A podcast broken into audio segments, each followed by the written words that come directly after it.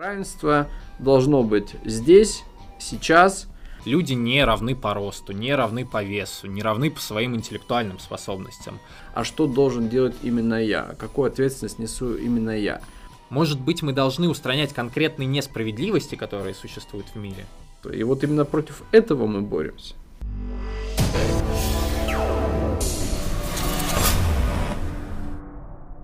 Добрый день, с вами Радио Республика Суждения. Мы находимся в студии 1984, за что сердечно ее благодарим. С вами Сергей Виноградов, Родион Белькович. И сегодня мы поговорим о темах вечных. Мы поговорим не о новостной повестке, а о тех проблемах, которые останутся с нами даже тогда, когда новости перестанут быть актуальными. Сегодня мы поговорим про эгалитаризм.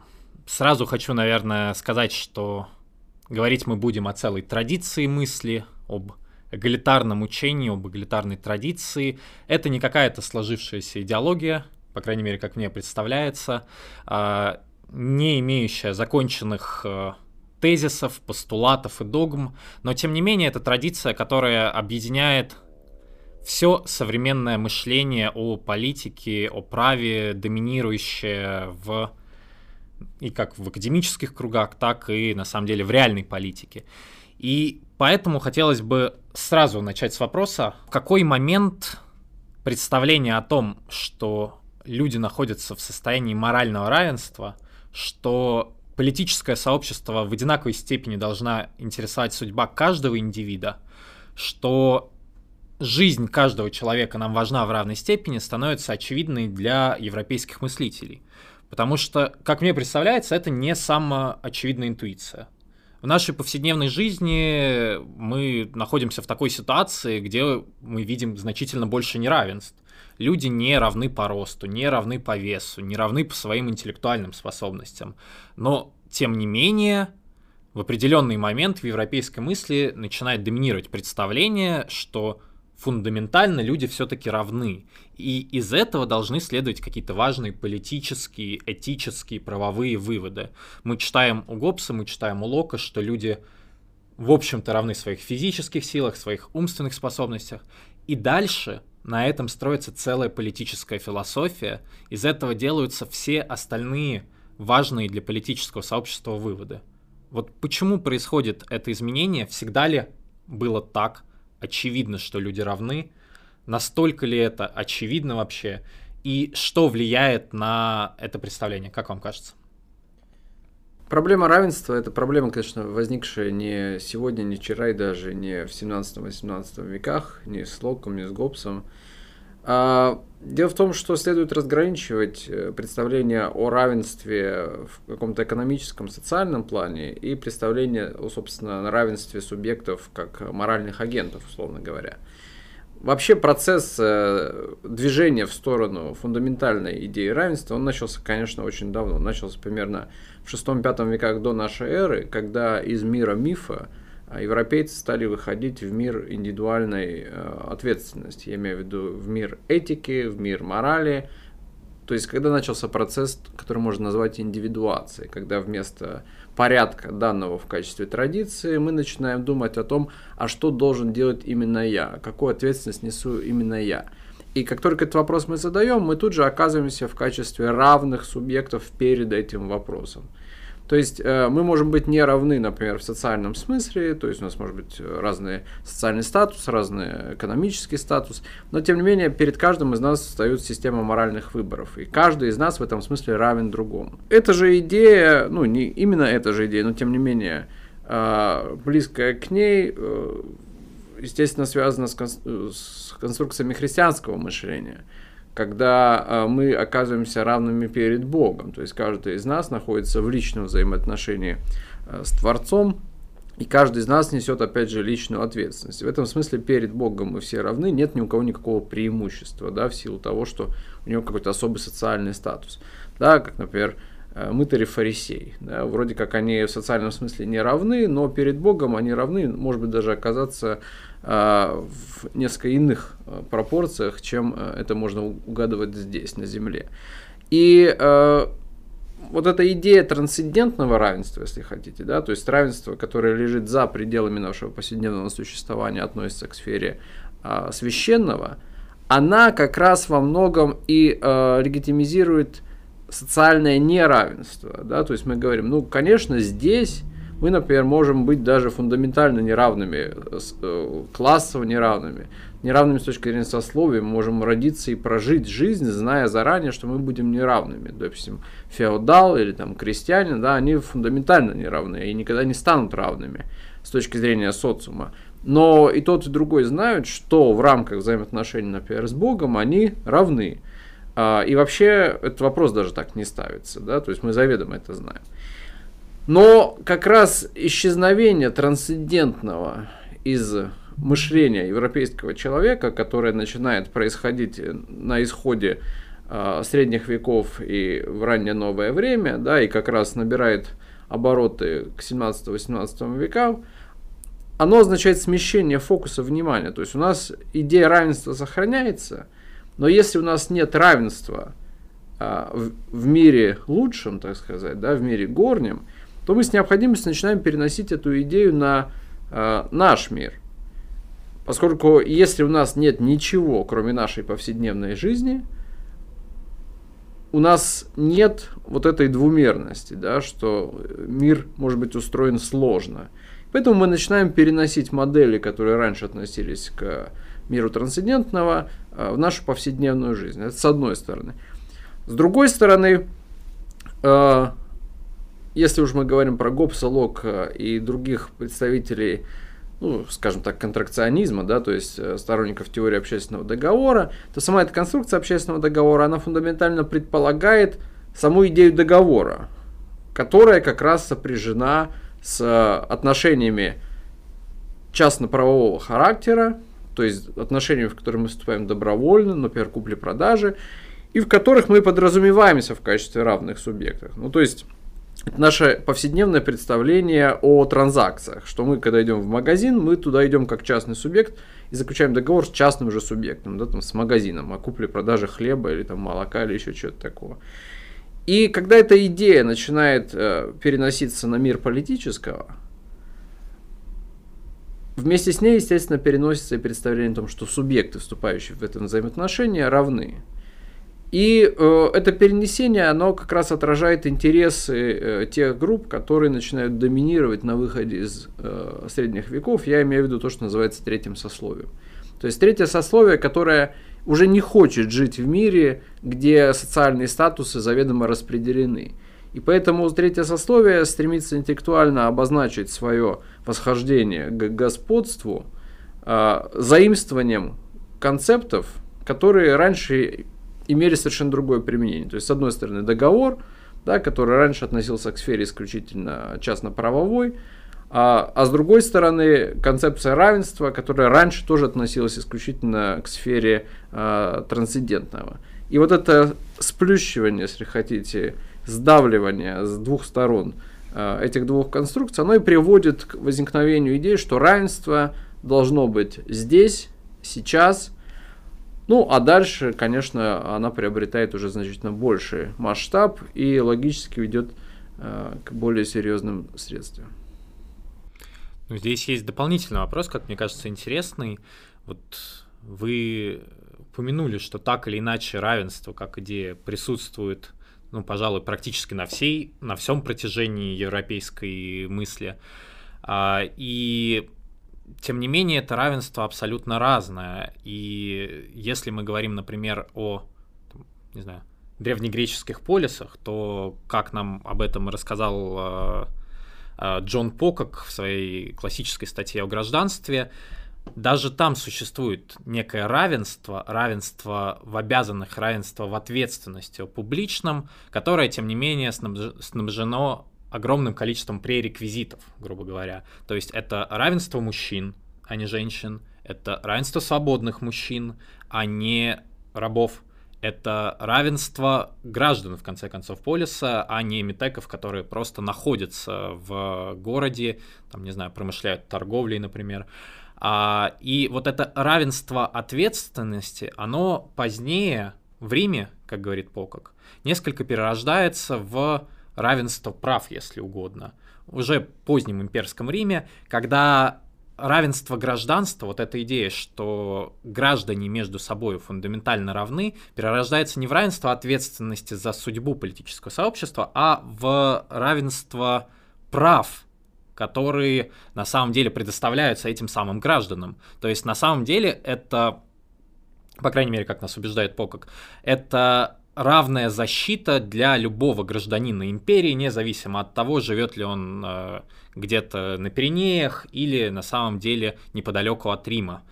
А вот в какой момент, э, как вам кажется, и почему происходит э, развитие этой самой идеи и распространение равенства прав на значительно более широкий круг людей. В какой момент поочередно начинают отпадать эти пререквизиты и в чем находится, в чем заключается причина этого? Вы упомянули, что, собственно, апогея эгалитарная идея, эгалитарная мысль достигает э, в момент э, доминирования контрактных отношений, в момент, когда третье сословие начинает активно участвовать в жизни политического сообщества. Но почему происходит вот это разрушение? В какой момент все оказываются фундаментально равны и начинают отваливаться вот эти пререквизиты. Идея рабства становится недопустимой. Женщины начинают участвовать в экономических отношениях постепенно, пусть с оговорками, но тем не менее. А пропадает фундаментальная разница между гражданином как ответственным членом политического сообщества и гражданином как просто жителем города, который может заниматься, не знаю, торговлей, ремеслами и тем не менее обладает равным набором прав. В чем причина расширения, расползания вот этого равенства, которое раньше признавалось только за достаточно узким кругом лиц? Да, это вообще фундаментальный вопрос, э, связанный с тем, что когда мы говорим равные, мы как бы подразумеваем в любом случае некоторые пререквизиты. То есть, когда мы говорим равные, мы имеем в виду равные кто-то. Да? Мы не говорим равные вообще все, совсем и так далее.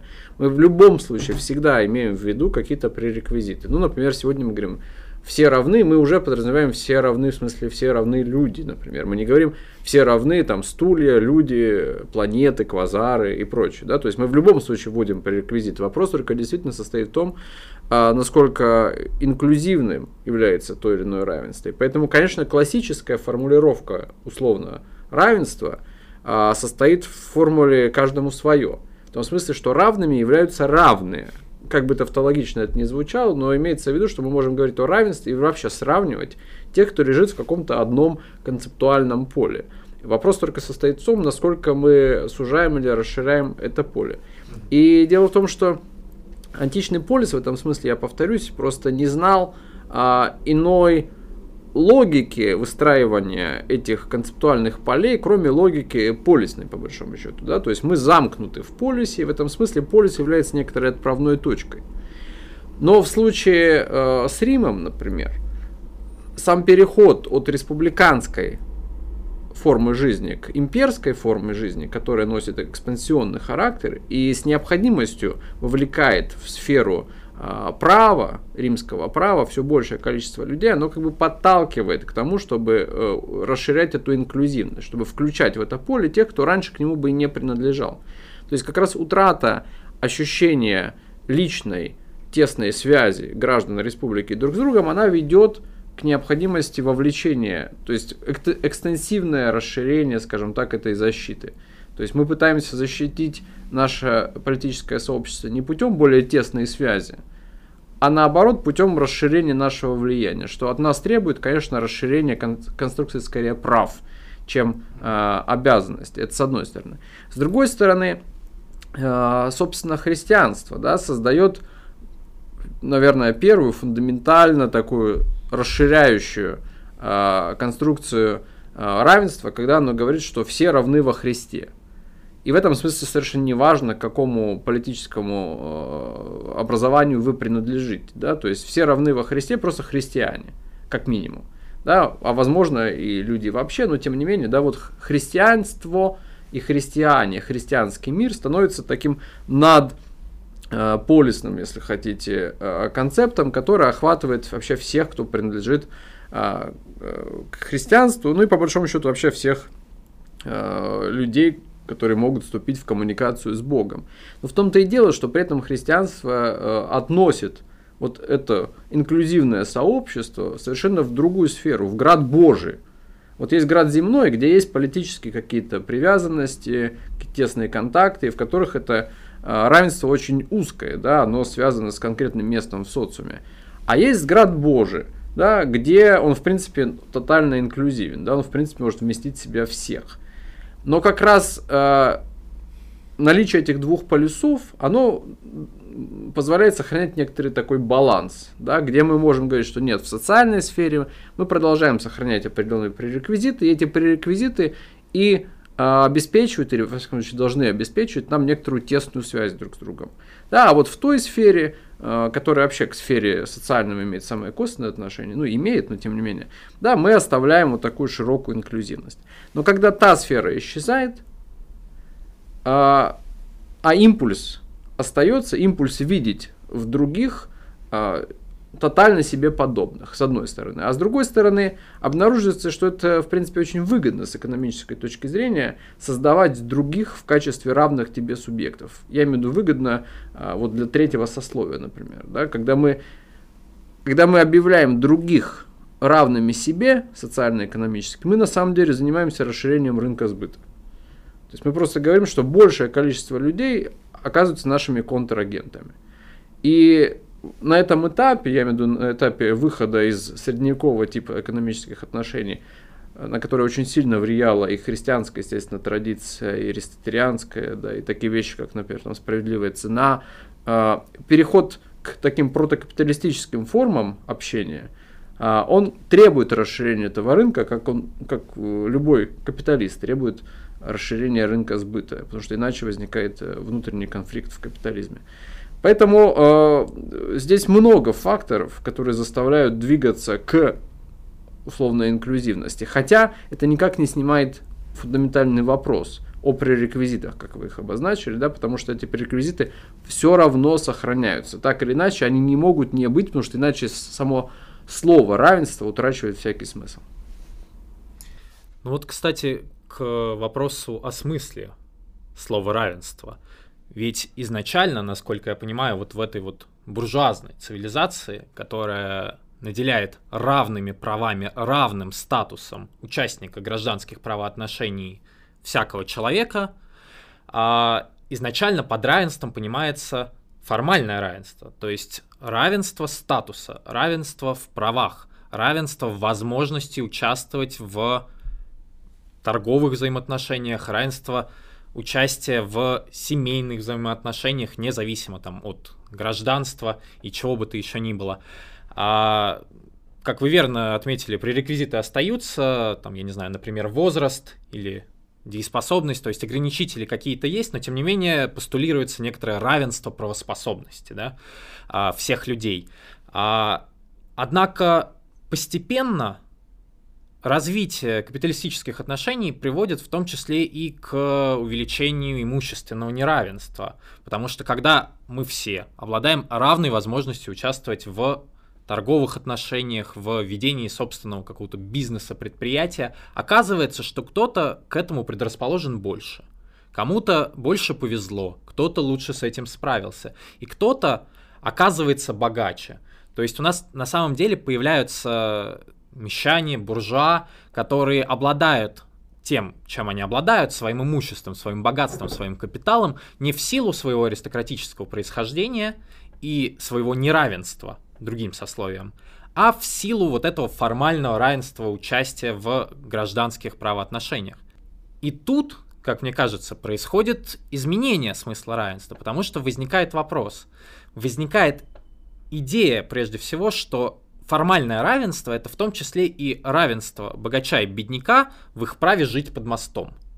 И возникает э, закономерное негодование той части третьего сословия, которая не преуспела в накоплении капитала.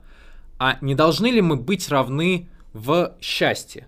Если изначально мы провозглашаем исключительно моральное равенство, а, равенство всех как моральных субъектов, равное внимание к судьбе человека, равное внимание к его счастью, если угодно, к тому, насколько к его жизни, в конце концов, а, то не должны ли мы сместить фокус, не должны ли мы выравнивать то неравенство, исправлять его, да, а, которое в капиталистическом сообществе, несомненно, возникает.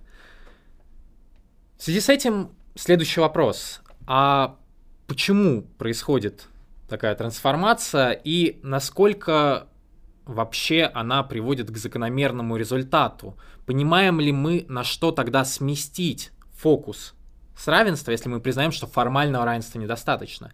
Если мы говорим, что необходимо предоставить людям равные возможности, равные реальные возможности. Не только формальный набор прав, но и реальные возможности заработать там тот или иной капитал, преуспеть в чем-то.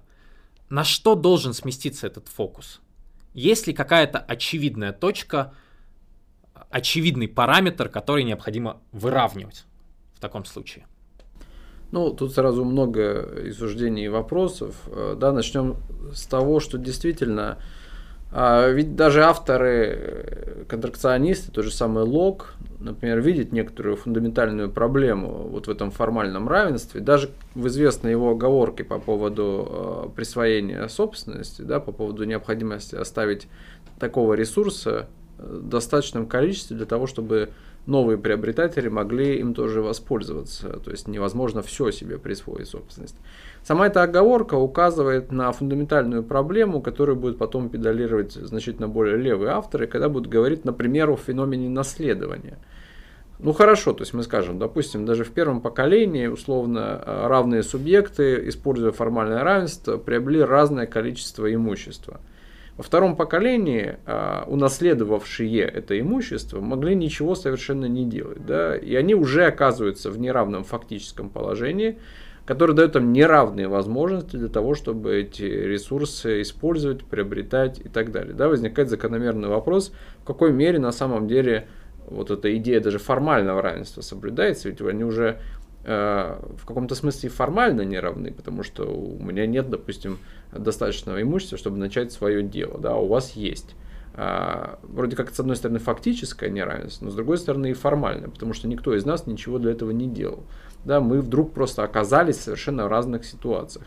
Да, и отсюда, если, например, тот же самый Лок далеко идущих выводов не делал, то уже, например, авторы 19 э, века, например, да, там Прудон э, очень интенсивно начинает наносить удары вот по этим конструкциям формального равенства. Ну, можно даже вспомнить, собственно, и Руссо, который тоже чувствовал большую в этом проблему, в неравенстве, и стремился каким-то образом вот его компенсировать. Хотя, на мой взгляд, у него это не очень получилось. А, то есть, нужно понимать, что идея равенства формального выполнила свою очень конкретную политическую функцию – приведя к власти третье сословие, ну и конкретно э, буржуазную верхушку. И ничего больше, собственно, и не требовалось. То есть э, дальше просто у нас переустановился э, режим господства, и, естественно, третье сословие в ее верхушке не видело никакой необходимости в том, чтобы обеспечить какое-то реальное, пардон, равенство да, всем остальным, значит, всякой голытьбе которые, в общем-то, люди не нашего круга, зачем нам обеспечивать им какое-то равенство с нами.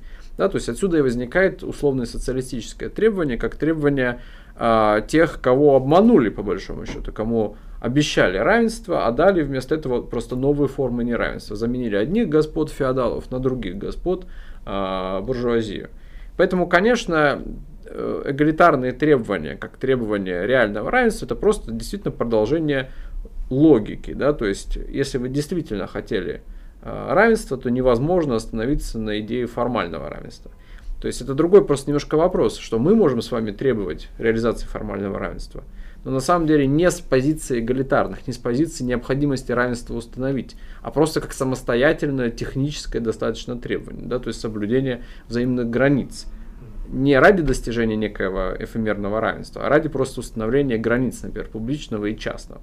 То есть одно и то же, в принципе, институт, например, собственности, а, может выступать как с точки зрения реализации принципов формального равенства, так и на самом деле достаточно далеких от них принципов. А что касается э, той точки, где на самом деле может быть установлено равенство, конечно, мы с вами прекрасно понимаем, что это дискуссия последних там 70 лет, 50-70 лет по поводу того, что можно назвать валютой равенства. Да? В чем измеряет равенство? И э, мне как раз кажется, что вся эгалитарная традиция в этом смысле проваливается в какую-то бесконечную маринскую впадину, поскольку любая попытка схватить вот эту валюту равенства, она всегда обречена на то, чтобы быть опровергнута каким-то еще более радикальным суждением да, по поводу э, того, что это равенство в принципе невозможно до конца обеспечить. Есть только движение к равенству, если хотите. И, и в этом смысле это движение будет бесконечно, просто потому что мы начали наш разговор с того, что фактически равенства, конечно, никакого нет. С точки зрения нашей, если хотите, биологической, там, естественной, природной э, экумены, в которой мы живем фундаментально. И э, здесь я боюсь, что мы должны искать ответ на вопрос о равенстве все-таки в каких-то формах, которые приближаются вот к этому разделению мира на две части. Мир трансцендентного и мир нашей повседневности, где мы заведомо не обещаем никому никакого равенства, но обещаем исключительно порядок. Порядок, с которым мы все соглашаемся. Соглашусь, наверное. Да, по поводу валюты равенства тут э, нельзя, мне кажется, не вспомнить классическую статью Амартии Сена «Равенство чего?», где он э, обозначает вот этот вот фундаментальный конфликт, который внутри эгалитарной традиции э, конца 20 века существует. Есть согласие, что необходимо предоставить людям равные реальные возможности жить счастливую жизнь. То есть необходимо в той или иной степени перераспределение, необходимо так или иначе компенсировать те неравенства, к которым люди не имеют отношения в силу своих выборов. То есть э, неравенство рождения, неравенство социального положения изначального, неравенство доступа к образованию и так далее. И постепенно расширяются социальные программы по предоставлению бесплатного образования всем, по э, тем или иным социальным пособиям, которые позволяют э, даже детям из необеспеченных семей получить больше реальных возможностей для реализации себя. Но стремление к полному уравниванию людей, независимо от того, а, что они получили в этой лотерее рождения, а, приводит к фундаментальной проблеме, как нам говорит Сен, а, к проблеме следующего характера. А равенство чего мы хотим установить? Должны ли мы уравнять людей в, в фактически получаемом ими счастье, грубо говоря, если это наша основная идея, что люди должны иметь э, равный доступ к равную возможность прожить счастливую жизнь. Должны ли мы исходить из того, насколько люди вообще могут жить счастливую жизнь. Должны ли мы выделять больше социальных пособий угрюмым людям за то, что они недостаточно э, счастливо живут свою жизнь? Должны ли, как пишет Амартия Сен, мы этих угрюмых людей э, засыпать черной икрой шампанским для того, чтобы они лучше прочувствовали то счастье, которое бедняк может получить от э, горбушки хлеба? А, ну, очевидно, это контринтуитивный подход. Поэтому многие авторы скатываются в противоположное ему и предполагают, что мы, условно говоря, должны предоставлять равные возможности имущественные, если угодно. То есть выровнять людей в доходах. А дальше, независимо от того, как они распорядятся этими деньгами, независимо от того, насколько много счастья они смогут получить от траты этих денег, а, мы должны исходить из того, что возможности у них были равные. Но тут возникает проблема разных потребностей, если угодно. Оказывается, что некоторым людям фундаментально необходимо больше денег для достижения хотя бы минимального уровня счастья. Оказывается, что у нас, например, есть широкая группа инвалидов, которых невозможно просто так засыпать деньгами. Оказывается, что им необходимо равное внимание, равное уважение и предоставление, например, каких-то возможностей, э, инклюзивной среды, в которой они смогут сделать то, чего они не купят ни за какие деньги. И вот э, между двух этих огней эгалитарная традиция так или иначе развивается, и действительно, как вы верно заметили, э, стремится привести к определенному идеалу, стремится достигнуть некоторого равенства, которое оказывается, если мы к нему э, приглядываемся поближе, оказывается очень э, неочевидным, очень контринтуитивным и очень зачастую отталкивающим. Оказывается, что мы поощряем иждивенчество. Оказывается, что мы уделяем внимание людей, которые, возможно, не заслуживают этого самого внимания такой степени. И на самом деле мы еще помним, что это все делается на деньги налогоплательщиков, то есть на деньги тех людей, которые признают равенство с угрюмыми, с инвалидами и кем бы то ни было еще, кто, по мнению политического сообщества, заслуживает равной судьбы. Но тут Амартия Сен предлагает обратный подход. Он говорит, а может быть мы не должны сосредотачиваться на вот этой утопии равенства – может быть, действительно это нас приводит в какие-то странные дебри, зачастую к очень противоположным ответам, по поводу которых мы можем долго-долго спорить. Может быть, нам необходимо отталкиваться от неприемлемости неравенства? Может быть, мы должны устранять конкретные несправедливости, которые существуют в мире? Вот как вам кажется, является ли неравенство само по себе, если оно, например, является вопиюще большим, проблемой для политического сообщества? Если в политии существует человек, который многократно превосходит других по своему имуществу, и огромное количество людей, которые, например, живут за какой-то чертой бедности, еле сводят концы с концами, представляет ли это само по себе политическую проблему? Ну, я бы хотел сначала немножко прокомментировать э, первую часть тезиса по поводу вообще счастья. Э, дело в том, что в продолжении той логики, которую я обрисовал выше, видите, счастье в эгалитарных теориях, оно очень сильно сместилось э, в индивида. Да, вот по-протагоровски, когда человек становится мерой э, всех вещей. Когда счастье оказывается чем-то очень субъективным. Если помните, да, Аристотель как раз, например, а, этой идеи противопоставлял свой взгляд на то, что счастье не может быть индивидуальным. Да? Счастье есть некоторая категория, которая едина для всех людей, и человек может даже ошибаться в том, что составляет его счастье. И в этом смысле любая попытка, например, преподнести счастье как степень удовлетворенности субъекта – она сама по себе на самом деле не очевидна. Да? То есть, э, если мы придерживаемся условно античных взглядов, мы должны сказать, что субъект может очень сильно заблуждаться в том, что составляет его счастье. В этом смысле совершенно не обязательно искать методы удовлетворения потребностей индивида, как он их себе видит сам лично. Да? Вообще идея о том, что в этом смысле человек должен быть счастлив, вообще есть такое право быть счастливым, она тоже контринтуитивна, ну, на мой взгляд. Потому что о чем это вообще взяли?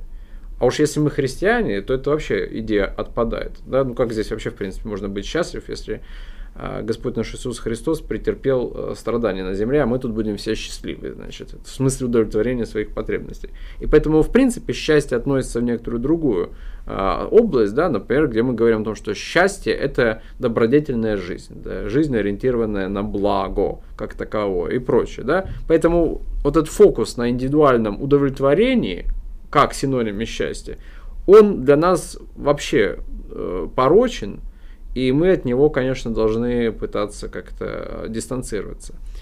Это вообще, мне кажется, заслуживает отдельного выпуска. Можно будет как-нибудь поговорить, например, об утилитаризме, для того, чтобы лучше разные подходы к счастью, к полезности, к удовольствию рассмотреть. Да, но возвращаясь э, к сцену и к проблеме э, диспропорции, я думаю, что в социальном э, неравенстве может существовать некоторая угроза для э, политического общения. Э, другое дело, что мы всегда, мне кажется, мы всегда это делали, должны продолжать это делать, разграничивать э, угрозы и способы их решения.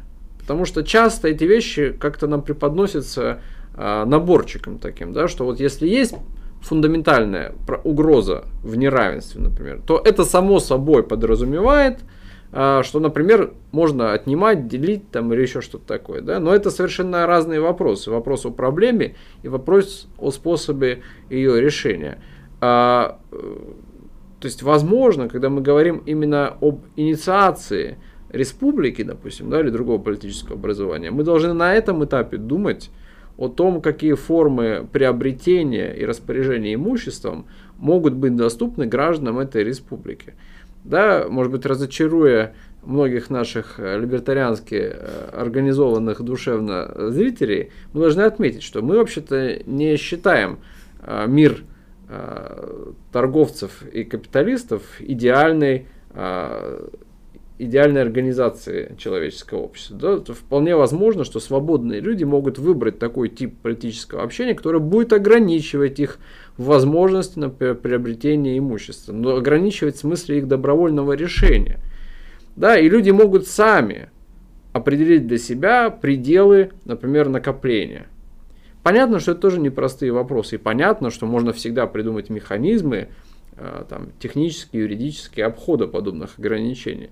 Да, но тем не менее, с другой стороны, понятно, что люди, вступающие в политическое общение как равные, с равными, в том числе хотят видеть в качестве своего товарища и согражданина равного. То есть на самом деле люди даже не заинтересованы превосходить другого настолько чудовищно э, в своих экономических возможностях, потому что это будет означать, что человек не будет Э, находиться в одной социальной плоскости. Это значит, что мы просто лишаемся определенного типа общения, да, поскольку просто живем в несколько разных мирах. И поэтому в республиканской традиции существует большая дискуссия, например, о роскоши. Да, следует ли допускать роскошь или наоборот ее ограничивать. Опять же, я не говорю, что дискуссия решенная, существуют разные позиции по этому поводу, но во всяком случае явно, что проблемная точка, точка здесь есть. Да, то есть мы никогда не рассматривали накопление как самоцель. И понятно, что в нем есть определенная угроза нравом прежде всего. Да, угроза коррупции, разложения общества, когда человек смещается прежде всего психологически из сферы публичного в сферу частного, потому что увеличение личных ресурсов это смещение как раз из сферы публичных интересов в сферу частную. Хорошо, еще один вопрос, который на самом деле вот меня лично волнует уже очень давно, и на который я ищу ответ.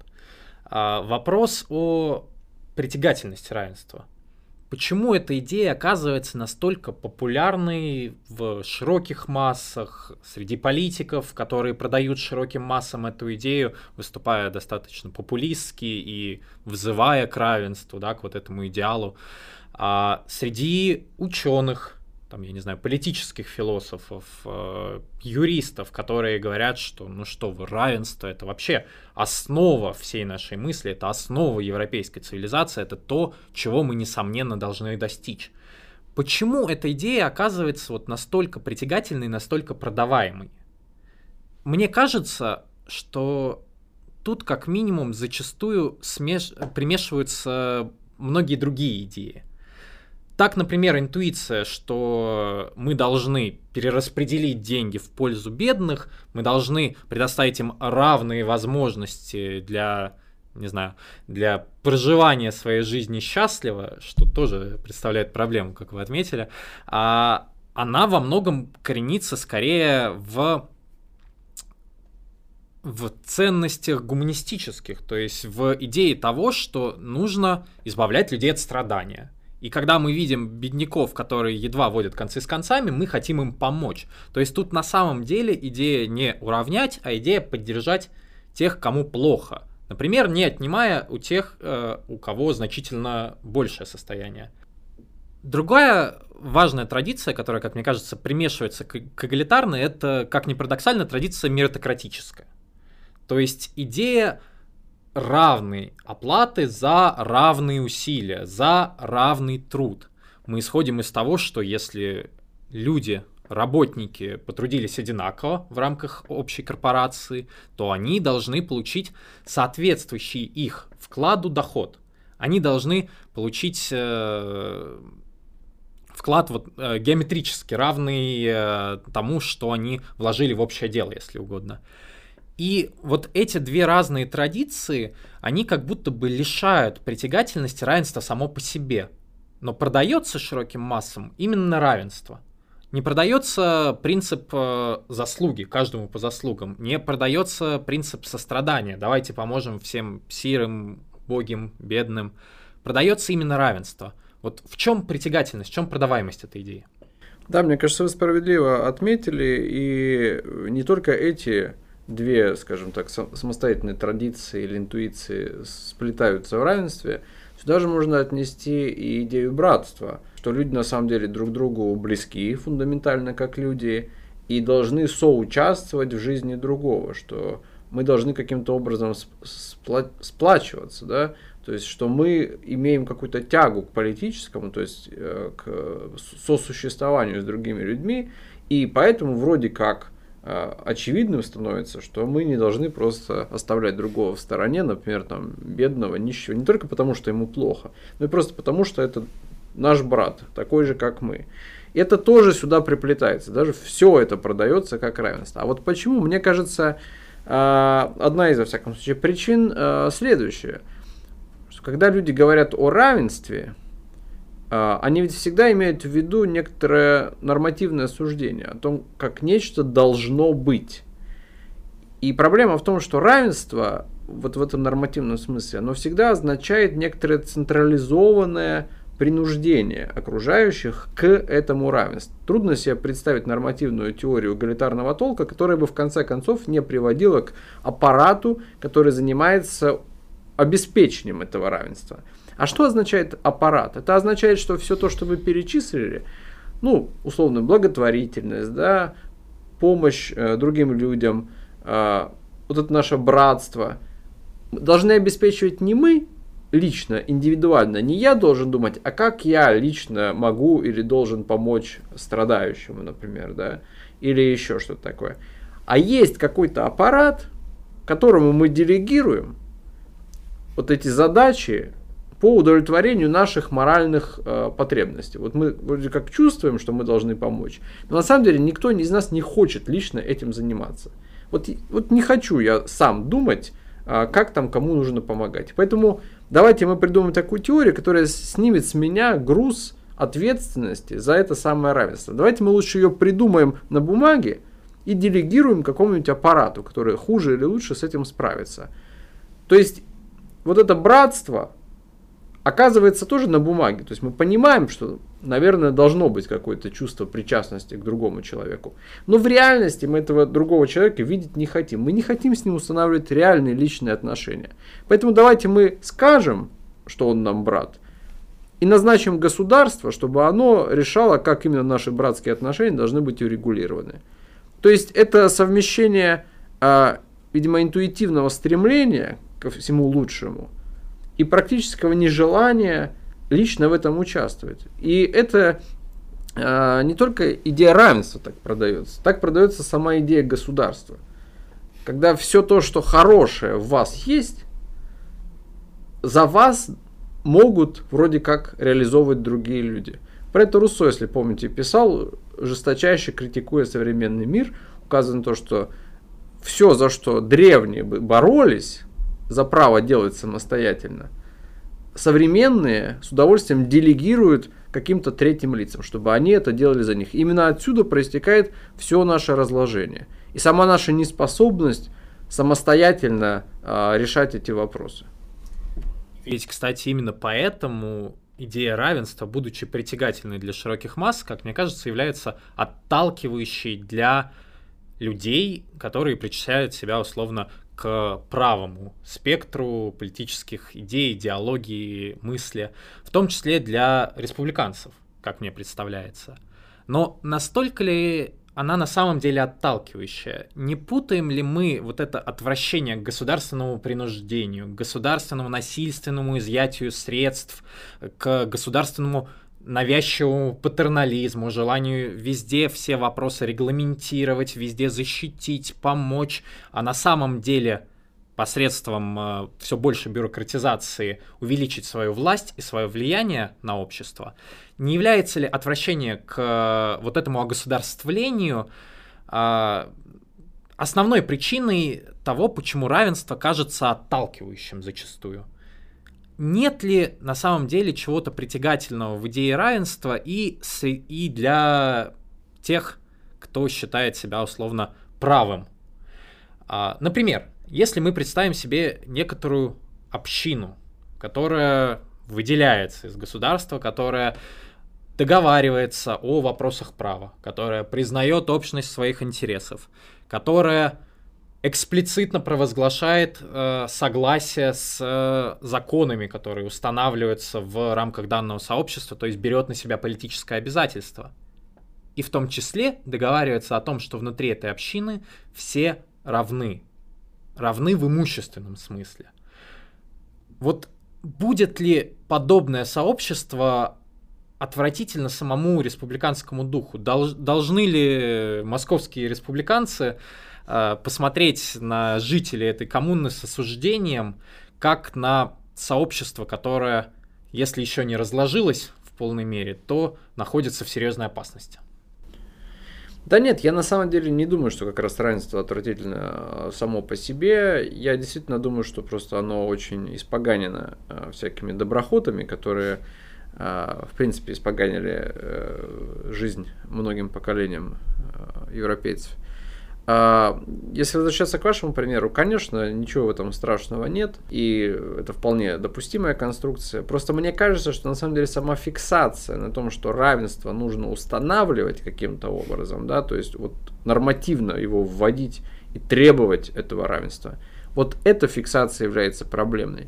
На самом деле мне кажется, что мы все в меру нашего психического здоровья стремимся установить на самом деле фактическое равенство, не фактическое равенство в экономическом смысле, а фактическое равенство в наших проявлениях. Когда мы с вами а, действительно тесно сосуществуем, мы не хотим видеть среди себя неравных себе. Не в том смысле, что мы кого-то выгоняем, а в том смысле, что мы пытаемся даже для того, кто экономически, например, оказывается в худшем положении, создать все условия для того, чтобы он не чувствовал себя в худшем положении. Для этого нам не требуются никакие нормативные предписания, установления и так далее. Да?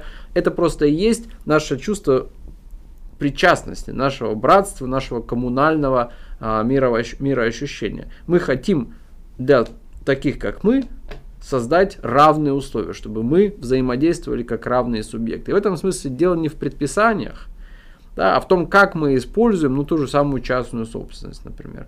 Да, об этом же пишет Цицерон, когда говорит о том, что римляне забыли про вторую составляющую частной собственности. Они прекрасно помнят про первую юридическую, да, вот право владеть, пользоваться и распоряжаться. Но вот они забыли зачем.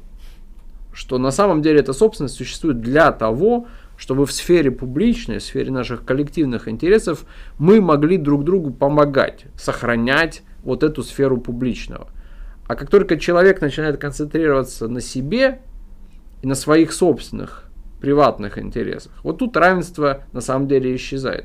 То есть на самом деле равенство вполне может быть между богатым и, бед, и богатым и бедным, если они оба понимают, зачем они вообще находятся в коммуникации. И это касается на самом деле не только имущества или денег, это касается способностей. То есть если два человека, например, чувствуют близость друг к другу, там, братскую и так далее, то совершенно не обязательно, что они равны физически, интеллектуально и так далее. Это просто означает, что тот, кто сильнее физически, будет помогать тому, кто более слаб. Тот, кто сильнее интеллектуально, будет помогать тому, кто интеллектуально более слаб. В том смысле, что он не будет концентрироваться на своем превосходстве. Наоборот, это как раз низкая нереспубликанская идея свое превосходство использовать в своих интересах. Республиканская идея состоит в том, чтобы свое превосходство в чем-либо использовать в интересах республики. И вы ведь на самом деле упомянули, как мне кажется, э, вновь очень важный термин. Вы сказали про братскую любовь. А не должны ли мы тут, э, исходя из логики исправления имен, заменить вот этот лозунг, этот идеал равенства на идеал, например, братства. То есть провозгласить, что нас на самом деле интересуют такие отношения, в которых мы можем чувствовать себя условно одной большой семьей, в которых мы не вынуждены поддерживать кого-то, предоставлять ему какие-то равные возможности, равные доходы, э, равный доступ к счастью, рав, э, равную удачу, что угодно, а когда мы заботимся о других просто в силу чувства некоторого родства, родства, пусть даже не кровного, а родства наших интересов, родства нашего политического, если угодно, а, и заботимся о них не как о равных, а как о ближних, как о братьях и сестрах. Да, именно так. Э, вопрос только остается тем же самым, э, какой существует и применительно к равенству. Вопрос состоит о пределах э, этой группы. И вот это тот вопрос, который и разделяет этатистски настроенных людей и нас. То есть ведь проблема государства в этом смысле как раз в том, что оно извращает все лучшие чувства. То есть когда мы говорим про братство, мы имеем в виду, что братьев, если хотите, в данном случае выбирают. Мы сами определяем, кто нам близок, а кто не близок. А государство использует эту интуицию, интуицию братства, что могут быть близкие друг другу люди по духу там, и так далее. И подменяет эту конструкцию, например, идеей гражданства, где вы оказываетесь братом человеку, который вам совершенно не близок, может быть даже противен. Но государство просто говорит, ну вы же помните, что есть такая вещь, как братство. Ну вот и любите. Мы вам дали, мы вам определили, кого любить. То есть вопрос состоит как раз в том, в какой мере человек способен самостоятельно определить круг, э, в отношении которого он испытывает это чувство. То есть чувства нельзя навязать. Они или есть, или их нет. А государство заставляет нас верить в возможность навязать э, чувства. И вот именно против этого мы боремся. Ну и на этой замечательной ноте, я думаю, мы можем на сегодня закончить. Определяйте сами круг своих близких, заботьтесь о них не как о равных, а как о ближних. С вами был ЦРИ, Родион Белькович и Сергей Виноградов. До новых встреч! thank you